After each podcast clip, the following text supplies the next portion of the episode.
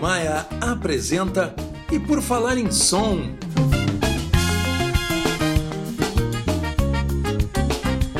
Produção e apresentação de Militão Ricardo.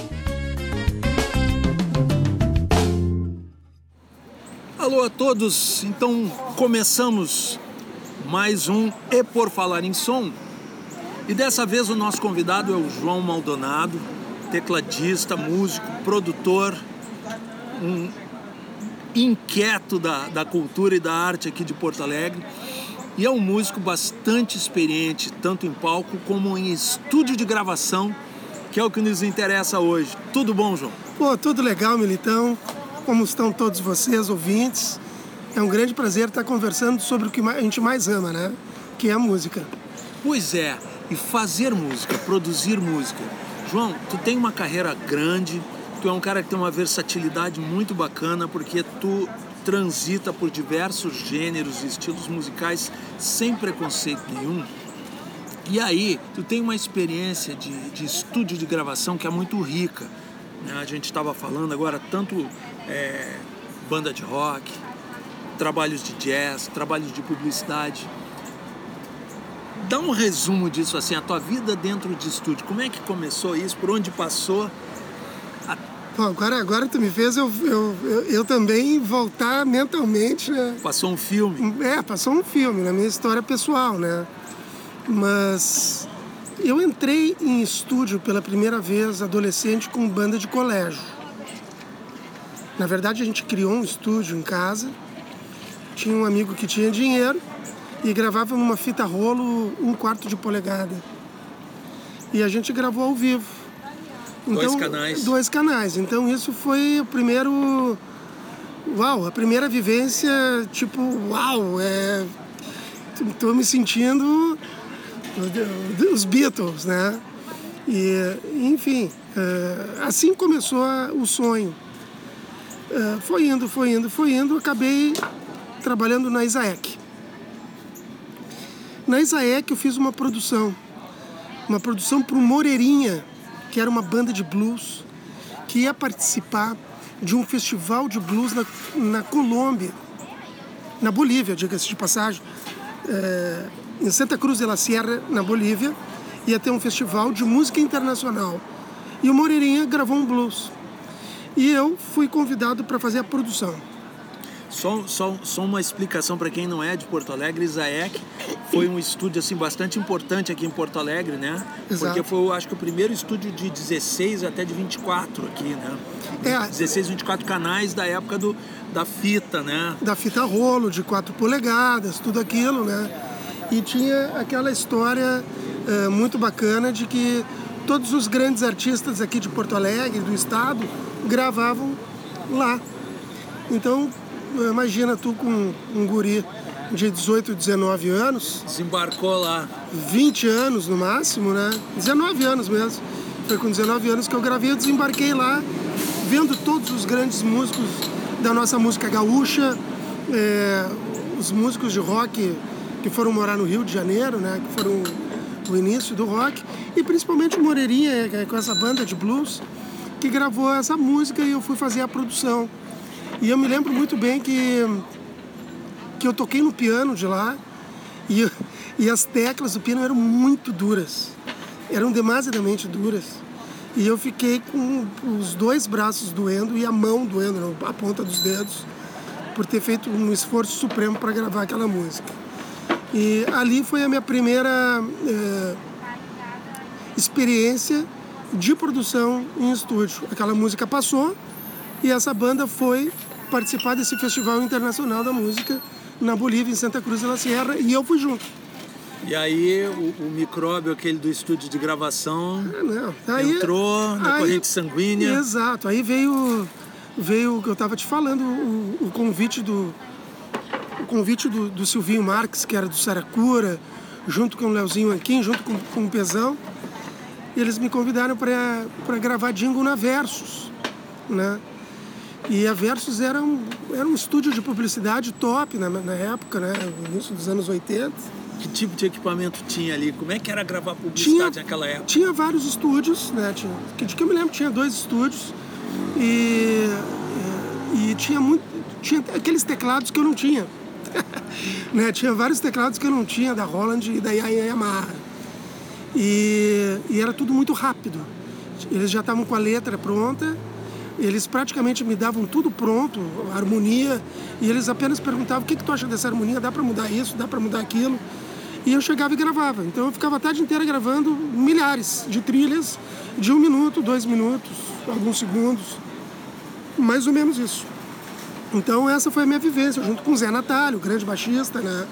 Também. Ainda gravava ainda em fita de rolo ou já tinha entrado pro DAT? Fita de rolo também, principalmente fita de rolo, depois foi o DAT. E qual era o tipo de equipamento que tinha lá? De, de como é que tu gravava aqueles teclados todos ou tu já sequenciava eles? Não, na verdade quem sequenciava, quem trabalhava com, com sequência ali, era o Pezão e era o Silvinho, né? Mas eu gravava camadas de teclados. Uhum. Gravava piano, depois gravava umas cordas, é, gravava, dependendo da trilha, tu gravava é, ruídos, né? É, então isso vai te ampliando a tua mente, a, a, que tu vai aprendendo a ter um bom gosto. Ah, eu posso colocar aquele ruído ali que vai virar música, aquele ruído, não é só um barulho, né? Ou tem a ver com, com o contexto do que quer dizer. Então gravei coisas, gravei trilha para o do Sul, né? o antigo supermercado do Sul junto com Lisboa, é, muita trilha para de Natal, essas coisas todas, né? Gravei com David Escobar, que ele tinha um outro estúdio também, muita trilha. E, e depois eu comecei a gravar sozinho. Fui para outros estúdios lá no Marcos Ungaretti, era um dos melhores estúdios de Porto Alegre, estamos falando isso também dos anos 80. Acabei gravando não só publicidade, mas acabei gravando um disco que nunca saiu e eu tenho todas essas músicas gravadas, são 12 músicas de música New Age. Olha só! Música, Mais uma faceta do música, João Maldonado música instrumental, sendo revelado agora. Música instrumental New Age, todas as composições próprias e com violão, citra indiana, tablas, tampurás, é, guitarra, baixo, teclados e tudo música instrumental naquela nessa onda new age, né? O que foi muito rico para mim porque uma música dessas pode entrar numa trilha sonora, né? E, e, tu sabe que isso aconteceu nos anos 80. E eu, o ano passado, acabei cedendo trilhas minhas para o canal TNT para um, um, uma sequência de episódios de viagem. E eu acabei vendendo essas trilhas para o canal TNT e justamente eram, essas trilhas lá dos anos 80. Mas olha só. Mas as coisas, elas, é, é, cada vez que tu vai vivenciando, tu vai aprendendo. Né? Tem um livro do John Cage que se chama De Segunda a Um Ano, Mushrooms and Music. E tem uma, um ditado que eu utilizo, esse ditado, até hoje na minha vida, é, em tudo que eu faço em tudo que eu faço, que é más ferramentas requerem maior destreza. Então, se tu tem um estúdio que não é muito bom, tu tem que ser muito criativo. Tu tem que usar de todas as ferramentas que tu possui. Não adianta ter um, o melhor estúdio do mundo e não saber utilizar as ferramentas. Ou não ter criatividade. Ou não, ou não saber utilizar aquele equipamento que tu tem de primeira linha. E tu, e, e tu não consegue sobressair a tantos estúdios com menos possibilidades, mas que estão despontando com disco, com trabalhos, enfim. Então isso é um detalhe muito importante. Mas ferramentas requerem maior destreza. E isso está ligado diretamente com a contínua educação própria ou a reeducação ou a educação circular, que quer dizer o quê?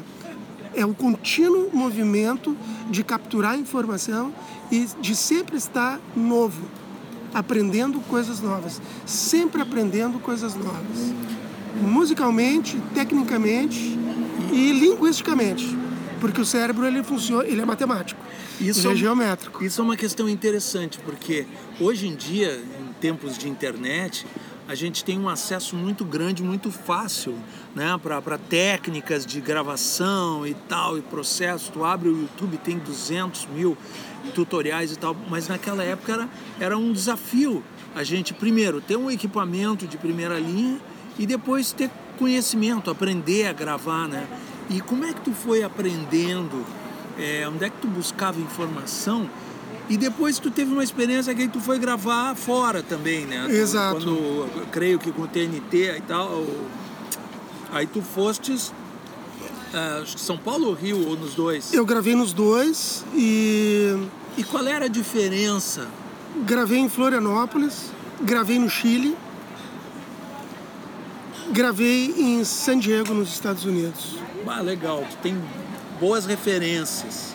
E o básico é em todos os lugares. É tudo existe uma questão básica na linguagem de estúdio, que é como é que tu vai tirar o som de, equipamento, de, de instrumentos acústicos, qual equipamento básico tu vai utilizar, qual os microfones tu vai utilizar, como tu vai microfonar, de que forma tu vai microfonar. Então, e, é, são elementos básicos que a gente tem que saber. É, e esses elementos básicos, eles também se originaram, não, o estúdio se originou de shows.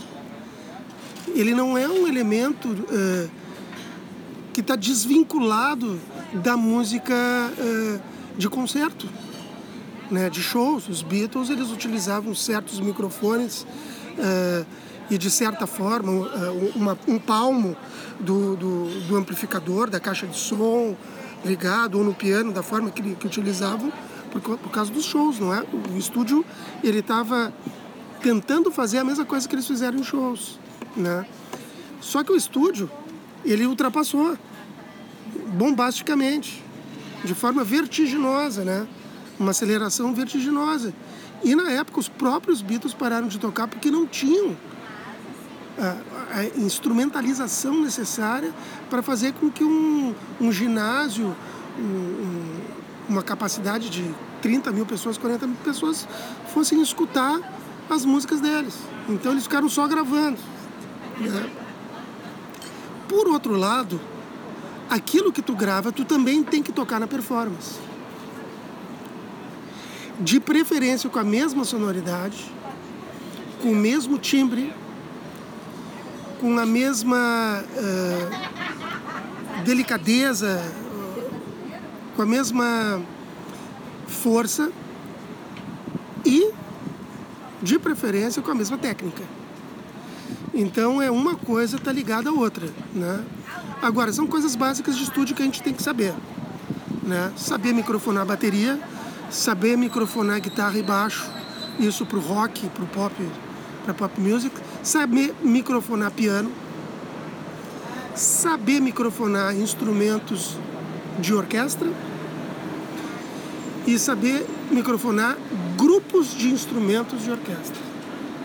Então isso são coisas básicas, né? instrumentos de percussão, qual é o tipo de microfone que tu vai utilizar e que todo mundo utiliza, sem ter a, a tecnologia de primeira ponta, de, de primeiro mundo. Porto Alegre, eh, Florianópolis, eh, aqui, no, aqui no interior do Rio Grande do Sul, Argentina, Uruguai, todos fazem da mesma forma. No Chile, todos fazem da mesma forma. Quando eu gravei o meu disco no Chile, eu gravei quatro músicas em Bento Gonçalves e gravei o resto, o resto das 12 músicas. De 12 músicas, quatro eu gravei em Bento Gonçalves e as oito eu gravei no Chile, em Santiago. E eu utilizei a mesma forma de gravação que eu fiz aqui. Porque se eu te fizesse diferente, ia ficar completamente diferente uma coisa da outra. Então tu tem que ter o bom senso disso, né? Uh, hoje em dia todo mundo é técnico de som e todo mundo tem o seu home studio. Bom, por um lado é bom, mas por outro, não. O outro não é bom. Por quê? Por quê? Porque tu não tem. Tu não tem a, a linguagem a troca da linguagem quando tem mais pessoas inseridas no, tra no trabalho.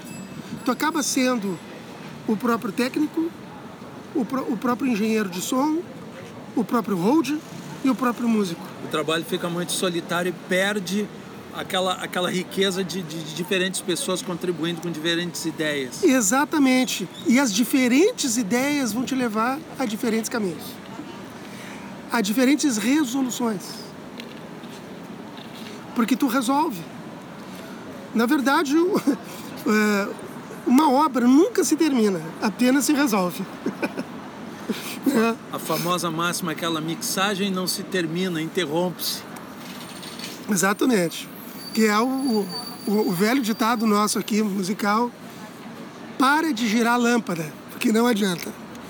É, ficar girando lâmpada não adianta. E me diz uma coisa, como é que tu, tu tem alguma maneira preferida de, de microfonar piano, o teu instrumento, quando é um piano acústico? Tem preferência de microfone, tu tem preferência de maneira de, de colocar ou vai depender do estúdio, da situação e do, do gênero? A forma que eu vou colocar o microfone é uma forma estudada e pesquisada, desde o Abbey Road, né? Uh, como é que eles microfonavam o piano, o piano de parede, porque tem muito piano de parede, mais do que acústico, é piano, é mais piano de parede que eles estão tocando em quase todos os discos, né? Mas também piano acústico. Então, de cauda, tu quer dizer? De cauda, é, de cauda, é, desculpa. Uh, então, uma coisa básica: piano de cauda, tu vai tirar som como se tira som de orquestra ou de bandas de jazz, né? E são os melhores microfones, são os melhores microfones que tu vai colocar. São aqueles microfones que que são valvulados, né? Microfone que que é grande, que capta a, a, a melhor a, os detalhes da sonoridade. Tu vai colocar no piano de cauda, por exemplo, para tirar o som tanto do grave quanto do médio do agudo. No mínimo, tu vai colocar três microfones, quatro ou cinco microfones no piano, dependendo. E tu vai ter uma sala especial para isso. Né? Ou, se tu não tem uma sala, tu vai ter um quarto especial. Ou tu constrói um quarto com biombos mas algo vai ter que ser feito nesse sentido, né? O microfone de o, o, a microfonação de piano de parede, eu gosto muito do Abbey Road porque são três formas de microfonar. Uh, uma, micro, uh, uma, uma das, uh, das formas de microfonar o piano é tu depenar o piano, é liberar todo tipo de madeira e deixar ele completamente exposto aos microfones. Então tu vai colocar dois microfones na frente Tira a tampa aquela dele? Tira todas as tampas, tanto de baixo quanto de, uh, de, uh, da frente. Uhum. Né? Tu vai microfonar atrás do piano. Tu pode microfonar na frente e atrás, sempre com dois microfones, aí já são quatro. E tu pode microfonar com como se microfona bateria, colocando um quinto e até mesmo um sexto microfone acima, um metro acima do piano para tu captar e capturar o ambiente, o que eles chamam de sala. Né? Então a gente sempre capta a sala, porque a sala ela vai te dar um reverb uh, original da sala, uma reverberação original da sala. Então isso é nos pianos, isso se faz nas guitarras, se faz no baixo, se faz na bateria. Na guitarra eu, eu gravei muitos discos, muitos, muitos discos, e sempre utilizando um, um, um microfone direto no amplificador, um SM57 mesmo, e aqueles outros microfones bem fininhos é, de bateria para captar o ambiente, né? Além de ligar direto na mesa, sem a microfonação, a guitarra. Então, tu pode utilizar a sonoridade do, do equipamento, do amplificador e a guitarra direto na mesa e misturar as sonoridades. Porque na mesa tu vai usar os plugins, ou tu vai usar o som da guitarra puro e tu vai misturar com o amplificador valvulado uh, no número 8, saturado, né, tirando aquela saturação bonita de um, de um Blues Junior ou até mesmo de um super reverb da, da Fender, né? E tu tira aquela saturação, mas tira a guitarra limpa. Então tu sempre tem um upgrade na, na sonoridade da guitarra. Sempre tem recurso para timbrar recurso. do jeito, ter alternativas de, de, de, de alterar o timbre. Mas, para gravar guitarra, de preferência, gravar toda ela de uma vez só. E gravar a segunda vez e gravar a terceira vez. Por exemplo, gravar voz. Né? Eu gravei de diversas maneiras, até porque os cantores eles têm eles têm as suas, as suas particularidades, né? Uns gostam de fazer gargarejo, de fazer não sei o que antes, outros gostam de tomar cunhaque antes. Uns, uh, geralmente eles cantam em pé, cantam por partes, né? Às vezes é, é cansativo, é muito cansativo. É, o que mais cansa é, é a voz, sinceramente, para mim. Mas a forma mais uh, interessante de gravar principalmente com um cantor, também já sabe o que ele quer e já, e já canta e não desafina muito, já é um cara bem mais rápido. Maduro. Maduro. É gravar seis vezes seguidas, uma atrás da outra. E aí tu, tu vê as melhores partes. Então isso uh, eu gravei. Eu gravei quatro músicas minhas assim, com o Protásio lá no, no, no, estúdio do Duca Lendecker, na época que o Duca tinha um estúdio, o Submarino Amarelo. E, e o Protásio agora, se eu não me engano, está em Berlim. E ele é um tremendo de um engenheiro de som, fantástico, um, um querido assim como todos os, o Vini Tonello, como o Paulo Arcari, meu querido companheiro de TNT, que tem o seu estúdio próprio, assim como o Bruno Klein. Com o Bruno Klein eu, eu nem sei, eu perdi as contas de trabalhos que eu fiz com ele e desde quando eu conheço. Porque eu, eu, eu conheço o Bruno Klein desde do, do primeiro estúdio lá, na, lá em cima da Protásio Alves, perto do Zafre que é, tinha um nome meio reggae, alguma coisa assim, então eu não, não, nem me lembro como é que era o nome. Enfim, então, uh, e a gente, uh, a comunicação do, do, produtor, do diretor musical com o engenheiro de som, ela é um, ela é um plus para qualquer trabalho de qualquer artista que queira fazer. Porque o artista ele vai dar a ideia, mas a gente vai resgatar a ideia dele, fazer como ele quer e até também trabalhar diferente para ele, dando novas ideias novos caminhos que ele não imagina, porque se tu tá sozinho, tu sabe, tu sabe uh, mixar e, e, gravar na tua casa, mas tu tá gravando tudo sozinho na tua casa o teu disco. Então, uh, tu não tem novidade. Tudo bem, pode ser um tremendo trabalho, não é essa a questão. Mas tu não tem caminhos diferentes, né? E esse é o, é, é o, é grande lance. Por exemplo, nesse meu último disco, eu perguntava as coisas para os músicos, o que, que tu achou disso? A gente pode ir por aqui, pode ir por outro lado. Porque no final das contas eu acabei fazendo todos os arranjos e a produção inteira do, do disco. Pois é, Mas... é, isso que eu queria aproveitar para a gente já estamos se encaminhando para o final aqui do, do nosso bate-papo. Este teu último trabalho é um, é um disco de jazz com um grupo maravilhoso e tem uma sonoridade deliciosa de ouvir assim disco agradável. Como eu te falei, mas ferramentas requerem maior destreza, né? Pois é, foi gravado lá no Bruno Klein. Foi né? lá no lá Bruno no Klein. Toca. Então, Exato. Conta aí dessa produção.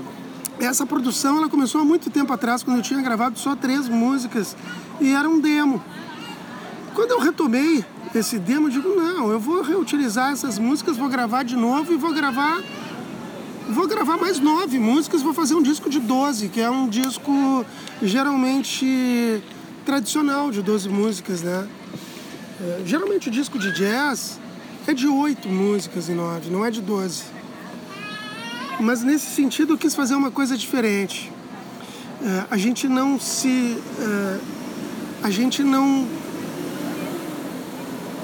Não aumentou o tempo de improvisação, bem pelo contrário, a gente deixou tudo bem redondo, né? uma improvisação de duas a quatro voltas do tema, e nem todo mundo ficava improvisando na, mesma música, que, que é a estética do jazz, exatamente até para a melodia ficar mais fácil para as pessoas. Porque o meu intuito de fazer um disco de jazz não é só uh, agradar o público de jazz, mas é atingir o coração das pessoas que não são o público de jazz, que não estão acostumados com esse tipo de música e principalmente a juventude que não está acostumado com esse negócio. Então, se uma melodia toca o coração dessa pessoa, para mim é missão cumprida, que seja uma pessoa, porque eu ganhei uma pessoa a mais. Os outros, os, o outro público de jazz crítico, obviamente todos são críticos, porque entendem do estilo, da estética, leem livros, livros de história, tem discos, tem relações com esse estilo, tem histórias de vida com esse estilo musical. É, se tu também atinge o coração dessas pessoas, é, é, é o básico. Isso é o básico, né? chegar a esse ponto. Então a gravação ela, ela foi muito simples. Porque jazz tem uma característica, né? O grupo, todo mundo toca junto, porque tem é muito importante a execução, né? Aquela, aquela coisa do conjunto, da, da, da do, do, entrosamento dos músicos e daquilo que eles produzem junto, tocando juntos, né? Exatamente. Pra, talvez assim, para quem não sabe, embora o nosso público seja já mais conhecedor, mas é, há muitos e muitos anos que tu tem equipamento que permite que tu, pode gravar um instrumento de cada vez. Né? E o jazz não, ele tem essa necessidade da, da, da, da, emoção, da energia dos músicos tocando juntos ao mesmo tempo. Ali ao vivo, né? Que é. eles chamam de live. Justamente isso. Então a gente tocou três anos juntos. Uhum. E eu acompanhando, e eu compondo para chegar a gravar. Então, na verdade, ficou mais fácil gravar. Porque a gente se olhava e já sabia entende? E principalmente que se um estúdio que não é um estúdio grande, de grande porte, um estúdio que tem uma tremenda sala com piano acústico de cauda, no mínimo externo e que tu possa que tu possa que tu possa gravar. Então tinha um piano um piano de parede que estava desafinado. E que se a gente afinasse, a afinação ia cair. Então, o afinador ele foi muito claro comigo, João, se eu afinar, eu vou ter que afinar em 437 Hz. Não vou poder afinar em 440, que é o, são, é o número original de orquestra, porque não vai segurar a afinação, na primeira música já vai desafinar. Não vai segurar a afinação, o piano é muito velho. Então daí eu, o que, que eu fiz? Eu gravei em teclado. Eu gravei em teclado mas eu abri todo o piano, botei uma caixa acústica dentro do piano e, e regravei todo o piano que já tinha gravado em outro canal, no mesmo cana em outro canal, mas na mesma. Sim, microfonando as cordas vibrando com o som do piano em todas as músicas. E aí eu mixei. Então, ah, como eu te falei, mais ferramentas requerem maior destreza. É, o resultado foi incrível o resultado foi incrível porque se tu fecha os olhos e escuta de fone de ouvido, tu acredita que é um piano. Imagina sem fone de ouvido. Escutando no, no laptop, escutando no teu iPhone, escutando na rádio, escutando no, no próprio Spotify, numa caixinha de som, seja, escutando no carro, eh, seja onde tu for que tu estiver escutando, tu tem certeza absoluta que é piano. Por quê? Porque eu captei a vibração das cordas, a forma que eu toquei está ali, impressa no piano, e eu, e eu, eu gravei, entende? E aí eu utilizei esse formato. E esse formato, uh, na verdade, foi uma pesquisa. Foi a primeira vez que eu fiz. Eu já tinha, já tinha essa ideia. Quando eu fiz o curso com, lá contigo, Geoff Emerick. O Geoff Emerick. O engenheiro de som que dos gravou Beatles. os maiores discos dos Beatles. Exato, desde o Abbey Road, desde o, desde o Revolver até, até o, o último disco. Tivemos o privilégio de assistir uma masterclass com ele aqui em Porto Alegre. De estarmos né? juntos três dias. Dentro de um estúdio vendo ele gravar. Exatamente. Quando ele microfonou o piano de cauda, daquela forma que ele microfonou para tirar a sonoridade de piano de parede, porque eu fui lá perguntar para ele, ele me respondeu, ele me explicou isso. E eu digo, bom, então eu posso tirar um som de piano num teclado. porque a situação não dava. Eu não tinha grana para alugar um piano de cauda botar no estúdio durante três dias e não tinha como alugar, não tinha como afinar aquele piano porque eu ia gravar toda a minha sonoridade em 437 Hz, né? E 440 é o, é o né? É Sim, é o, é o padrão. É o básico, é o padrão. Depois tu pode botar em 436 Hz toda a gravação, mas ela tem que ser gravada em 440 até por causa do trompete, por causa do sax tenor, por causa do sax soprano, por causa do trombone, por causa do baixo acústico e porque todos os instrumentos foram acústicos. Não teve nada eletrônico, nada elétrico, só o teclado. E o teclado eu utilizei uma sonoridade de piano que ficasse boa. Não usei plugin nenhum, não, não nada, nada, nada, nada, nada. Era do próprio teclado até. Aí o resultado ficou muito legal. E eu foi gravado ao vivo. Muito bacana. Muito eu na técnica junto com o baixista, o Everson e mais o Bruno, o engenheiro, e o resto da rapaziada lá dentro do, do estúdio. E com, claro, com biombos para fechar por causa dos saques, né? Quando Sim, a bateria. Alguma separação acústica alguma se... ali para não Exato. vazar demais os microfones. Teve é músicas é que a gente fez dois takes, teve música que a gente fez três takes e teve música que a gente gravou de primeira. No próprio, no primeiro take já valeu. É isso aí, não precisa mais. Espetáculo. Né? E, e quando, três anos tocando juntos. Né? E não, e com todo mundo junto ali. Ô João, pá, eu quero fazer isso aqui de novo, vamos de novo? Vamos. vamos íamos todos de novo. Porque ele, um deles não estava feliz com o solo que fez, ou com a expressão que fez. Enfim, são pouquíssimas músicas que. Teve uma música só que o, que o que o Amaury Ablanovski colocou um sax tenor, um sax tenor e um soprano. Então ele gravou o soprano depois. Só foi em uma música. Uh, o resto foi tudo gravado ao vivo. Foram diversos, os trombones todos foram depois, óbvio, né? Então teve dois trombonistas que tocaram, o João Riso, o Júlio Riso e o Huberto Martins, né, o Boquinha, que ficou maravilhoso. Teve música com três sax, um soprano, dois tenor, um trompete e um trombone. Então foi de octeto, né? E então deu para para perceber bem as vozes, trabalhar as vozes. Às vezes elas começam em uníssono e elas terminam abrindo, abrindo num acorde. E no acorde que tu quer, né? Pode ser um acorde, um acorde alterado, eh, pode ser um acorde um acorde bem específico de tônica terça e sétima maior no máximo. Mas geralmente os acordes eram alterados no final de todas as músicas, isso é verdade. E foi um, um excelente, foi muito bom uh, poder trabalhar dessa forma, porque foi tudo suave, com o Bruno Klein, com todos os músicos. Parece que a gente estava nas nuvens, assim, né? Olha, não, no, não no estúdio nas nuvens, mas nas nuvens mas mesmo. A gravação, a gravação transmite isso. Para finalizar, próximos projetos de gravação? Bom, eu tenho. Ao mesmo tempo que eu estava terminando meu disco, eu comecei uma gravação de duas músicas de um, de um cantautor, né? De um compositor que canta e toca violão. E eu fiz uns arranjos pensando no Sting, música pop, com aquela super banda do Branford Marsalis e Jeffrey Watts, enfim, todos aqueles grandes músicos uh, do Bring On The Night, não sei se tu te lembra. Sim. Que, enfim. Sim. E, e aí eu trouxe eu trouxe o jazz para música pop Bacana aqui em Porto Alegre. Bacana. E no meu disco eu consegui gravar um rap com jazz, né, com, a, com a Nega Jaque.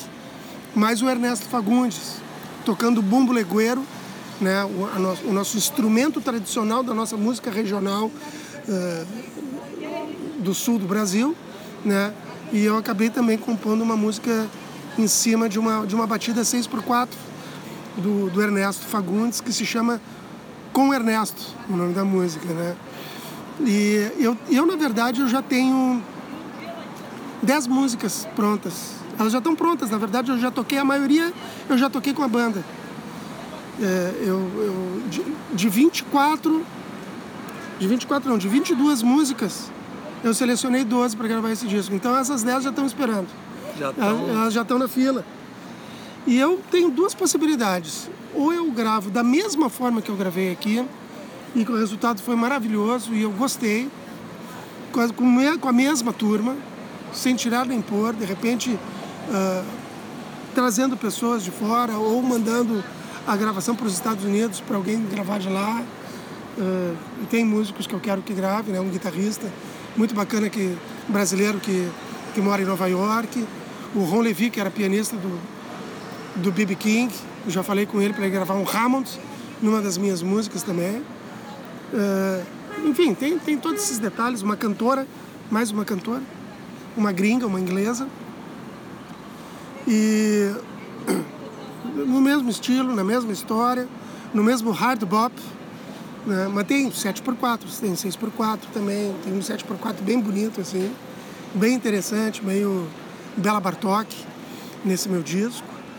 Uh, e isso, isso eu tenho que ver se vai ser para esse ano, para o próximo ano, porque eu tenho, como eu lancei no final do ano, em novembro, o disco ele está muito novo ainda. Tem muito que ser né? trabalhado ainda. Tem muito que ser trabalhado e percorrido pela, pelo mundo. Então o que eu quero é percorrer pelo mundo. Já entrei em contato com Portugal, já entrei em contato é, lá com alguns, alguns outros países europeus lá, como a antiga Iugoslávia, né? É, tem, tem alguns lugares ali para ir, para a França também, Itália. já já já estou em contato e eu quero ver como é que eu vou fazer isso, como é que eu vou fazer para viajar com toda a banda, com um quinteto que é uma grana, como é que eu vou como é que eu vou fazer isso, né? Essa é uma pergunta que eu tenho me feito todos os dias. Ah, mas primeira mas... coisa traçou o objetivo. E na sequência a música, eu acho que bacana isso, quer dizer, é bacana gravar com uma foco aqui dos nossos podcasts, mas depois de gravada, a música tem que ser ouvida, a música tem que circular. O Ela músico tem que, ser, é, tem que circular. É, o músico tem que circular, tem é toda razão. Tem, eu tenho uma possibilidade de gravar esse disco em Curitiba. Legal. O pianista do. Como é o nome do saxofonista do. do, do, do gordo, do, do Jô? Do Jô Soares. Ah, não vou o, Lembra do.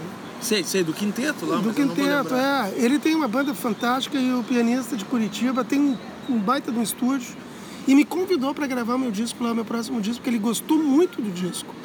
E ele é um dos caras, o, o Derico. O Derico, pianista Derico, do Derico. O Derico é o guitarrista. É, é o, não, o Derico é o saxofonista. O, o guitarrista é, do João era o é, Tomate. É, tá, tá, tá, tá, tá, Tomate. O tá Tomato. Tá é, não, não, é o Derico. É, e, e esse pianista, bom, super bom, top, top de linha. Olha, tem muito trabalho de produção para fazer aqui em Porto Alegre esse ano, né? Que isso é uma coisa que eu tenho feito junto com a, com a minha esposa, com a Beta Amaral, e a gente abriu o, o Projeção Cultural. Né? E a gente já está fazendo o primeiro, nosso primeiro festival do ano agora, no aniversário de Porto Alegre, que se chama Jazz a Bordo, um festival no Cisne Branco, que é o único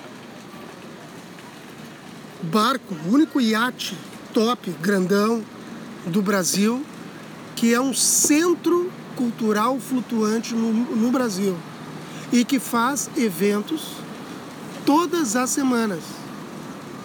Tem shows todas as semanas no, no Cisne Branco. Nem no Rio de Janeiro, nem no Rio de Janeiro, olha, olha bem, nem em Angra dos Reis, com tanta, tanto, com todo aquele mar maravilhoso, eles fazem o que a gente está fazendo aqui. Isso aqui é maravilhoso fazer. Então a gente vai fazer a segunda edição agora e a terceira edição em outubro.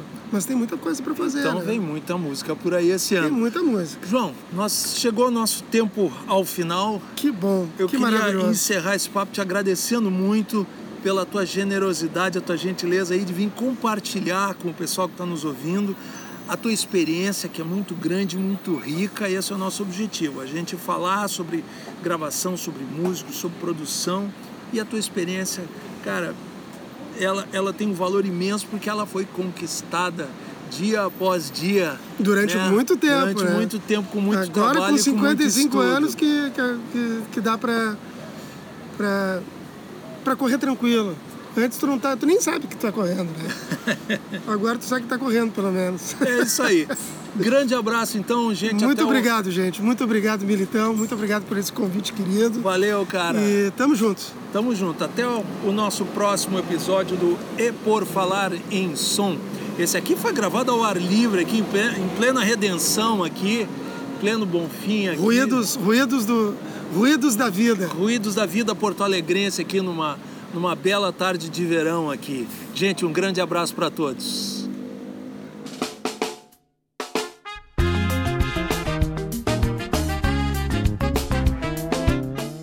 Maia apresentou E Por Falar em Som.